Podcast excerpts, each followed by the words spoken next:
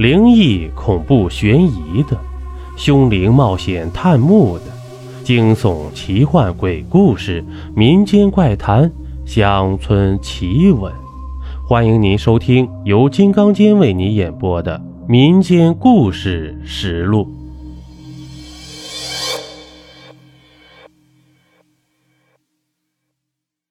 说起这鬼神风水的事情，有些人相信。但也有些人他不信，比如我们村里的赵学坤，他就从来不相信这些怪力乱神的事情。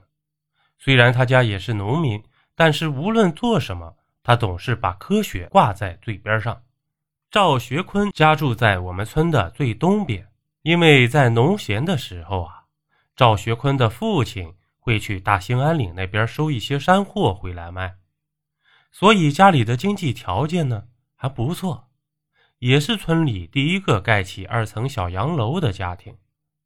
这赵学坤家里有四口人，分别是赵学坤的父母和姐姐。这事情呢，发生在去年的冬天。赵学坤的姐姐在念大学，还没有放假回来。这在冬月初五这天，赵学坤的父亲赵立去大兴安岭那边倒腾山货。这赵学坤和母亲留在家里。腊月十九以后发生的一系列事情，彻底改变了赵学坤的观念，也是他一辈子都不会忘记的。我们村里的人在冬天吃完饭之后，都喜欢去村里的小卖部溜达，有人在这里打麻将，也有人跟着看打牌，还有一些妇女愿意在这里聊天扯家常。他们一般都是八点多才会各自回家，这赵学坤的母亲也是其中的一员。可是到了腊月十九那天晚上，赵学坤的母亲跟村里人聊完家常，便起身回家。这到家后又跟着赵学坤看了一会儿电视，母子俩就各自回房间睡觉了。这到了十一点多的时候，赵学坤的母亲听到自己家的厨房里。有锅碗碰撞的响声，不过他也没有多想，就翻身继续睡觉了。一直到了凌晨四点多的时候，又听到楼上有走路的声音，听声音就好像是有人穿着皮鞋在楼上来回的走动，这踩的楼板咚咚作响。因为还有十来天就要过年了，老赵家里就杀了年猪。这赵学坤的母亲怕自己家放在二楼阳台里冻着的猪肉被小偷惦记上，于是赵学坤的母亲就叫醒了赵学坤，母子二人到厨房拿上了菜刀，又找到了手电，便上了楼。这到了二楼啊，赵学坤摸索着打开了二楼所有的灯，但是他们并没有发现任何的异常，里里外外的检查了好几遍，于是只能各自回房间继续睡觉。可是，可是，厨房的响动声还有二楼的走路声持续了好几天，一直到了过小年儿这天，赵学坤的母亲看老伴儿还没有回来，便给老伴儿打电话，想问问什么时候回来过年啊。可是这电话总是无法接通，赵学坤的母亲便以为可能是去了山里倒腾山货，没有了信号吧。可是又过了两天，还是打不通。赵学坤的母亲这才有些着急，于是赵学坤的母亲就去找我们村的刘半仙儿给看看。这刘半仙儿就是我们村里的算命先生，但是这个刘半仙儿啊，他不是那种路边摆摊算命的那种摊儿，他的手艺算是祖传的，而且刘半仙儿还是我们村里的赤脚医生，每天去找刘半仙儿看病的人比去村里卫生所的人还多。就连卫生所的小大夫生病了，都是找刘半仙来给开药。这刘半仙说自己家里有三本古书，就是专门用来算命的。村里人也不知道真假。这不过他算命还是比较灵验的。这赵学坤的母亲请半仙算算，想看看自己的老伴什么时候才能回来。结果刘半仙眯缝着小眼睛，掐算了半天。又在祖师爷画像前面烧香祷告，最后犹豫了很久，才说道：“赵学坤的父亲其实早就回来了，而且还不是一个人回来的，还有就是就是一个同伴跟着。这赵学坤的母亲一听就说不对劲儿啊！要是老伴回来了，自己岂能不知道啊？而且还带了个朋友，那就更得和家里人说了，要不然他怎么招待朋友啊？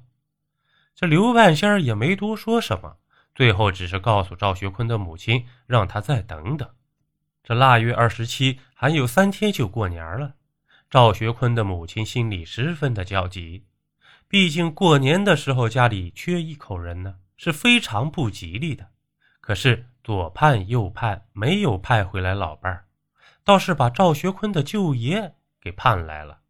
这赵学坤的舅爷来了，就说赵学坤的父亲所乘坐的那辆从北安开回来的客车，在路上出了车祸。这一车三十多个乘客呀，只有司机还有一个从窗户摔出来的小孩幸存了下来。这现在所有尸体都在县医院的太平间里寄存着呢。这赵学坤的母亲随后跟着他舅爷就去了县医院，可是这尸体呀已经运送到了火葬场里火化了，就只剩下几件抢救的时候脱下来的一堆衣服含在医院里。赵学坤的母亲从中找到了自己老伴儿的东西，这手机也在里面找到了。原来手机已经摔坏了，怪不得自己一直打不通。剩下的就是办丧了。跟着赵学坤父亲一同被送去火葬场的，还有一个男人的尸体。因为其他乘客的尸体都被他们的家属认领了，只有这两具尸体无人认领，所以只能被送到火葬场了。而这个时候，赵学坤的母亲才明白，刘半仙口中所说的有同伴回来，原来指的就是这个男人啊。故事到这里并没有结束。这赵学坤和母亲把他父亲骨灰接回来那天，刘半仙说不吉利，可是已经跟火葬场沟通好了，火葬场呢又不同意更改日期，最后只能硬着头皮把骨灰接回了家里。虽然赵学坤和母亲都很想请刘半仙来主持操办父亲的葬礼，可是呢，这刘半仙坚持说这天不适合下葬，而且煞气忒重。这无论赵学坤许诺多少挂钱，这刘半仙都坚持不肯去，甚至连赵学坤父亲的葬礼都不去参加了。有了刘半仙这话，周边有经验的老人也全都回避了。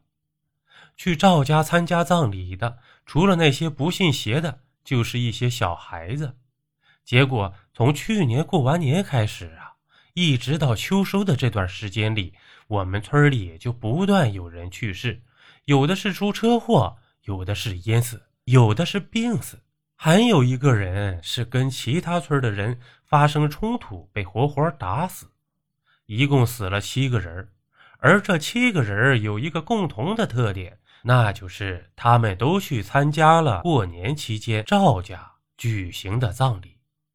这自此以后，赵学坤也不再成天念叨相信科学了。